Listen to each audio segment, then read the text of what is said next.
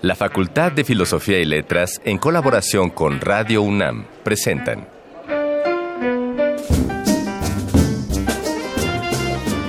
Lecturas de pasillo y debates de jardinera. Pensamientos de biblioteca y encuentros de ludoteca. Cátedras extraordinarias fuera del aula.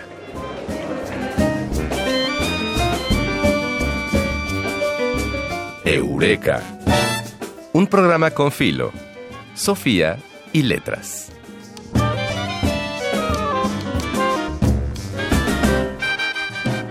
Del siglo XVI al XVII, España vivió un esplendor económico derivado de la conquista del Nuevo Mundo. Aunque las arcas se vaciaron pronto y la nobleza cedió su miseria a la inversión de los burgueses, los artistas seguían manifestando la riqueza de su tierra. Tanto así que a esa etapa de la literatura española la conocemos como siglo de oro. Esta vez, y para dar continuidad al programa de la semana pasada, hablaremos del teatro en una de sus etapas más curiosas, cuando la escena quedaba supeditada ante la palabra poética. Así es que hoy te damos la bienvenida a Eureka, un programa con filo, Sofía y letras. Lo primero que va a ocurrir en Arcón Mascarones va a ser encontrarnos de nuevo con Juan José Arreola para que hable para nosotros de su percepción sobre los quehaceres escénicos, pues el teatro fue un acercamiento clave al mundo del arte. Para la sección 3 de 10 tendremos por fortuna de nuevo al maestro José Luis Ibáñez, que es una de las grandes eminencias del teatro del siglo de oro y que además ha puesto obras muy difíciles. Él como director y una de las glorias del Colegio de Literatura Dramática y Teatro. Así es, Ana Mari. Y dedicaremos Voces de Alameda de hoy a una oferta editorial que seguramente va a ser de tu interés. ¿Ah, sí? Sí, vas a ver, ahorita la escuchas. Bueno. En Yo Solo Sé escucharemos a Claudia Torres de apoyo a la titulación, que nos hablará sobre su experiencia como aplicadora del examen de admisión durante la huelga del 99.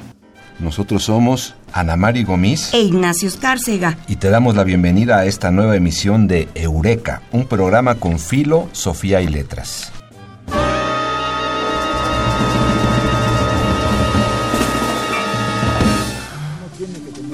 Lánguido caer en brazos de una desconocida.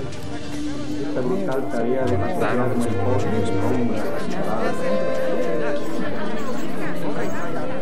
el Las palabras que edificaron nuestro presente. Arcón Mascarones. Si escuchaste el Eureka de la semana pasada, recordarás oímos un fragmento de la entrevista que Manuel Carballo le hizo en 1966 a Juan José Arriola aquí en Radio UNAM. En este Arcón Mascarones tendremos la oportunidad de escuchar un poquito más de eso. Así es que adelante.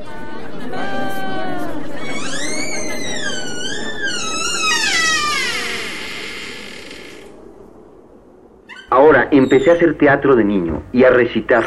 Tuve una tía que recitaba versos. Y cuando ella ya no se sintió, porque la edad empezaba a sitiarla, con muy buen gusto abandonó su papel de declamadora oficial de Zapotlán el Grande y delegó en su sobrino esa tarea de ir a las veladas literario-musicales, a las consagraciones de las fiestas civiles de México, incluso en las fiestas religiosas, los días de santo del señor cura y cosas por el estilo, empecé yo a recitar versos ya de una manera, digamos, más formal, a los 11 o 12 años de edad.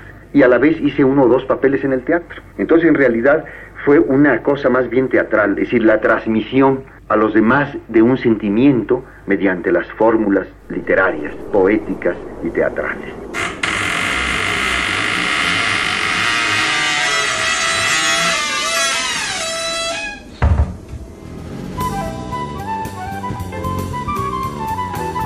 No siempre se dice todo lo que se sabe, pero este sí es el lugar.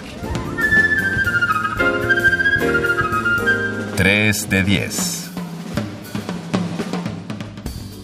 Oye, Ana Mari, encantados de nuevo de estar aquí con José Luis. Decíamos en la charla anterior que cómo le produjo un asombro a José Luis escuchar unos fragmentos de Peribáñez dichos por Juan José Arreola. Entonces, si quieres, José Luis, por ahí nos arrancamos. Sabes que lo que quería yo decirte es dejar aquí testimonio de que la intensísima actividad de Juan José en los dos primeros programas de poesía en voz alta abarca. En el primer programa, a ser uno de los dos ancianos que violan a la Santa Susaña, ¿sí? él escogió la égloga de, Juan de la que abría toda la, programación del primer programa. Él llevó a los a la torre, pero además él hacía él seleccionó eh, la, escena de Peribáñez que cerraba el primer acto y que daba pie para el grupo de canciones del Renacimiento a cargo de los cuatro a la torre que dejó ahí para siempre. Y él, ahí al pie de los a la torre, con una ropa especialmente diseñada por el pintor Javier, tomaba el aspecto de un juglar de la Edad Media. Y entonces cuando se apagaba la luz, porque se apagaba la luz, él no se quedaba callado porque él no sabía quedarse callado, incluso en los ensayos. Y entonces yo empezaba a deslumbrarme en los ensayos porque a la menor interrupción, que son muy normales en los ensayos, de repente oías estaba recitando o a Otón o desde luego a Pellicer o en francés porque resulta que a su paso por México, el actor Luis Jouvet se lo llevó a Francia y le enseñó a hacer teatro en francés y a pronunciar el francés maravillosamente bien. Y cuando se regresó aquí, regresó ya con esa otra saber, ese otro saber suyo. Y entonces cualquier pausa, él no se arredraba ¡bom! abría la boca y salía de su boca muchas cosas. Pero entonces, fíjate, en la última parte del programa de Poesía en Voz Alta, él había seleccionado las tres obras que componen el Teatro Breve de Lorca y el fragmento del niño y el gato que cerraba todo el programa gloriosamente con Juan José Urrol de niño y Rosenda Monteros de Gato con una interpretación única, Qué inolvidable. Qué genial. Y se entusiasmaba el público, mientras que a veces también los lunes había apagón y entonces encendían una vela y él empezaba, Juan José, en su, traje, de, Héctor Javier. Bueno, sí, empezaba a recitar a López Velarde, las hormigas, que le encantaba, o lo que fuera. Entonces yo todo eso lo empecé a conectar en la voz de Juan José, incluso los franceses estos que él recitaba, Víctor Hugo, eh, eh, Apollinaire, en fin, todo, cosas que yo de otra manera, quién sabe cómo me hubiera yo conectado con esto y quién sabe si se hubieran metido en mí, en, en mí, porque estaba yo vacío y entonces recibí todo eso y me fue agitando mi vida. Pero yo no me daba cuenta de cuánto entraban todos los días y ya en las representaciones los versos de Lope de Vega en la escena de Peribáñez. Y tampoco me daba cuenta que los estaba guardando ya en mi cuerpo con la fuerza que los guardé, pero lo que tengo muy presente es cómo sonaban cuando le tocaban versos de esa escena a Juan José con los otros actores del grupo. Y en, un, en, uno de los ensayos generales, durante un detenimiento, entonces el encargado de coordinar el programa de mano le dijo a Juan José, no me has entregado la nota de presentación del programa. Le dijo, y estaba oyendo yo hace un rato que en uno de tus típicos monólogos estabas hablando de una manera tan prodigiosa, le dije, sí, porque yo, yo también estaba ahí junto y yo ya empezaba a sentirme en confianza entonces, y entonces yo le dije, sí, porque estaba diciendo cosas absolutamente necesarias. Y entonces él no se resistió, yo creo que lo dictó, lo tuvieron y es la nota que ampara el primer programa de mano de Poesía en Voz Alta. Y ahí dijo él la frase, hacemos auténtica poesía en voz alta. Y ahí fue cuando le dijeron todos Ahí está el nombre. Que ese sea el nombre, Y con ese nombre debutamos y así se le quedó. Pero entonces él fue, él que integró el primer programa y el que redactó su nota. El segundo fue el que tiene la obra de Octavio Paz que se llama La hija de Rapacini y ahí a Arreola le tocó el, papel del doctor Rapacini, ¿sí? que le da título a la obra, ¿sí? que es el científico que intenta borrar la transición entre muerte y vida, sino que, sea muerte y vida lo mismo. ¿sí? Bueno, y entonces toda esta intención, entonces en, en ese segundo programa para llenar el tiempo escénico que exigió Uruchurtu, entonces se tradujo una obra de Ionesco por primera vez en México que se llamó El Salón del Automóvil y ahí Arreola con Gurrola y con el actor Eduardo MacGregor. realmente estaban, ahí puedes ver las fotografías, cómo estaban caracterizados y todo con una puesta en escena de Héctor Mendoza inspiradísima, como también lo fueron todos los pasajes del primer programa y eso completó los dos programas. Pero de ahí me quedó entonces una memoria muy viva de Juan José Arreola. Nada más que cuando fuimos a hacer todos estos programas a Guadalajara por invitación de Agustín Yáñez, que era el gobernador entonces, entonces al salir de la última función íbamos juntos caminando para ir a un restaurante a cenar lo que pudiéramos y ahí me dijo Arreola, te quiero decir que ya esta fue mi última intervención en poesía en voz alta porque ya me voy a dedicar a otras cosas. Desde luego yo ya lo sentí mucho y empezó para mí lo que es mi experiencia con Arreola por el resto de mi vida, que me lo volví a encontrar así periódicamente y me ponía al corriente de, de su vida. Y una vez, entre las muchas que nos volvimos a encontrar, nos encontramos en un banco y entonces me dijo, fíjate que con este momento estoy completando, ya, había debutado en el Canal 13 con un programita de televisión, se había animado, había cumplido su compromiso y me dijo, acabé de juntar el dinerito por el cual acepté este compromiso para regresarme a mi tierra, a donde voy a comprar un terreno para pasar ahí ya el resto de mi vida.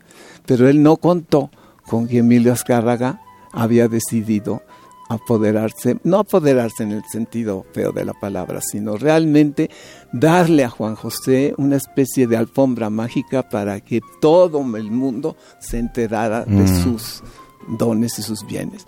Esto fue algo muy emocionante y yo dije, bueno, pues ya no se fue para su pueblo, pero en cambio auténticamente tuvo muchísimos gustos que de otra manera no hubiera tenido y además realmente recorrió el mundo recitando sus versos y acompañándose de actores, entre ellos Rosenda Monteros y otros, que siempre estuvieron cerca de él, como estuvieron los ajedrecistas con los cuales instaló las mesas de ajedrez en Chapultepec, ahí al, pie de la escalera de la Casa, del, lago. No duró mucho, pero el tiempo que estuvo allí, entonces los domingos que no jugaba ajedrez, recitaba poemas con sus actores.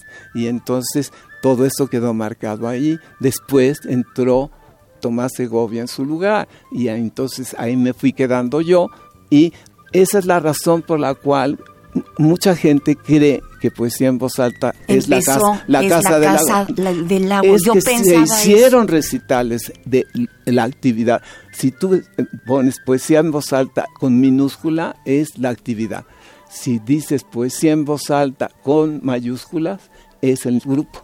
¿sí? Ah, claro que es una diferencia sutil, pero la pero significativa. Es que, significativa, sí. Y entonces ahí no es posible hablar de poesía en voz alta en mi testimonio sin pensar y oír a Riola. Y yo no sabía que pasando mucho tiempo, ya recientemente, iba a quedar en mis manos al cuidado en la Facultad de Filosofía y Letras la obra Peribáñez y el Comendador de Ocaña toda completa. Y entonces yo no me di cuenta en 1956 de que yo que soñaba con estar en un foro, ni siquiera sabía que iba yo a ser director, sino estaba yo aspirando una chambita en difusión cultural, ayudando a Héctor Mendoza, ¿sí? Y estudiando en la Facultad de Filosofía y Letras, mucho menos me iba yo a imaginar que para mí ahora vendrían tan integralmente los versos de Lope que empiezan y dicen, largos años os Joséis, les dice el cura en voz de Juan José Arreola, a los novios, ¿sí?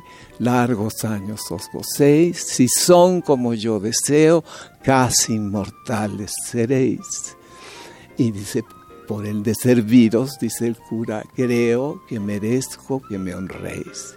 Y entonces se empiezan a decir los novios, uno al otro, cuánto se importan el uno al otro. Y se dicen los versos más admirables del mundo que se fueron metiendo en mi interior. Se guardaban en tu cuerpo, decías y yo iba buscando pretextos para no irme a mi casa, sino irme con los actores o con los, mis amigos, Juan, etcétera.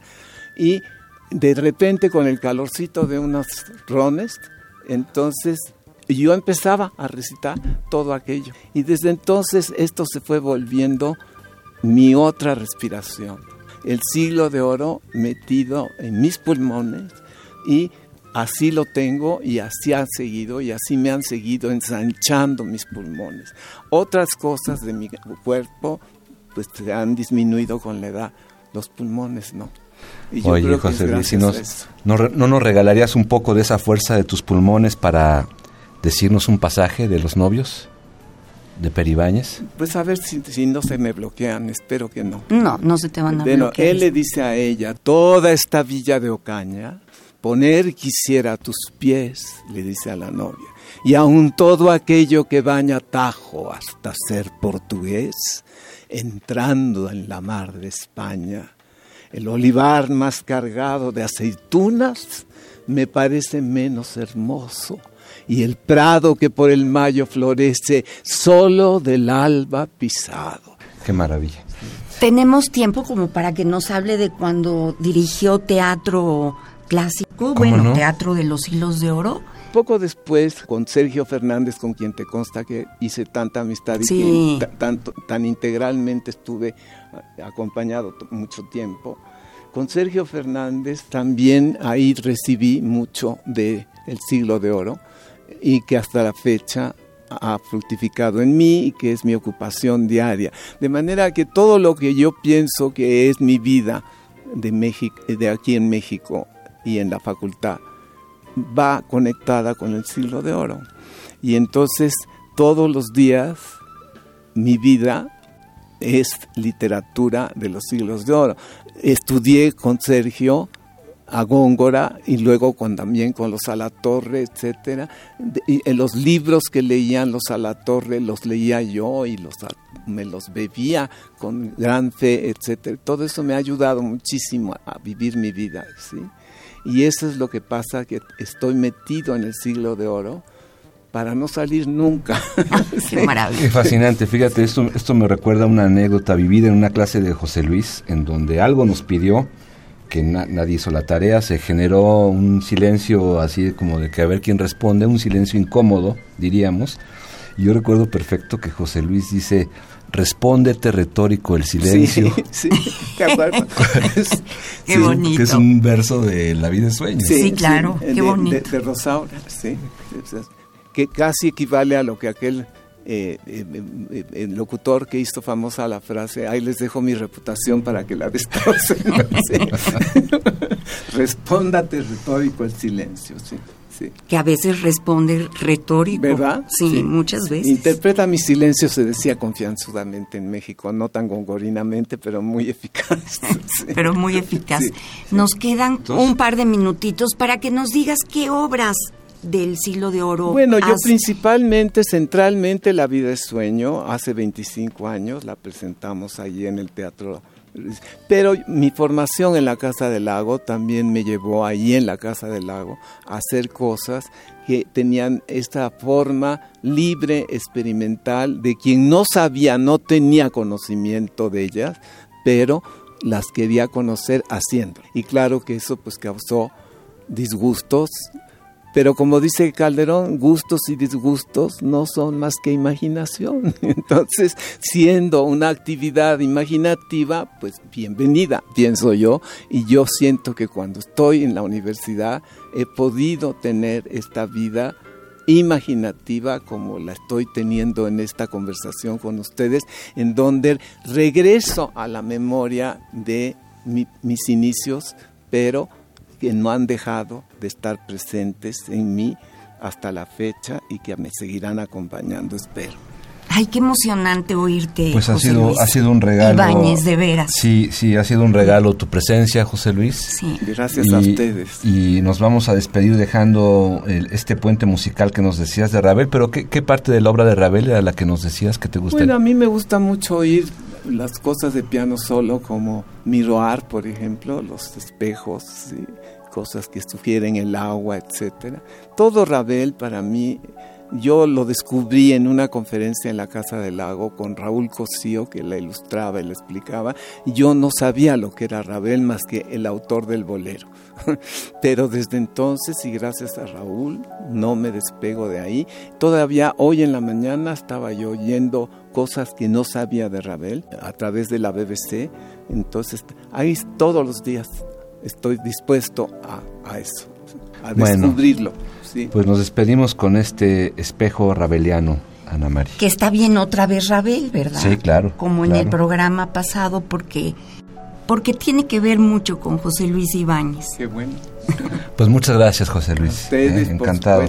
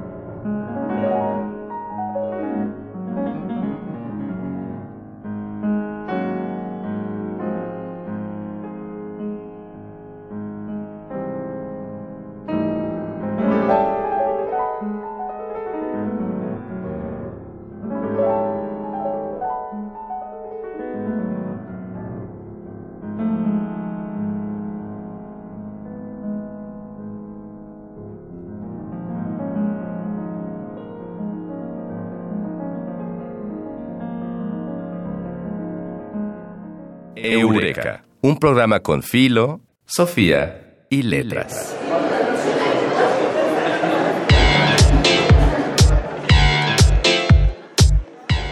Voces de Alameda, tu agenda radiofónica de la facultad. Una investigación inscrita en el estudio de la historia conceptual que repasa la cultura y la sociedad de su objeto. De ese modo podrá desglosarse con hechos lo que entendemos solo como una palabra. Este es el interés del libro Liberalismo y antiporfirismo a fines del siglo XIX. Indicios de una libertad imposible. 1885-1904. Escrito por Hans Christian Jaide Tepos Navarro.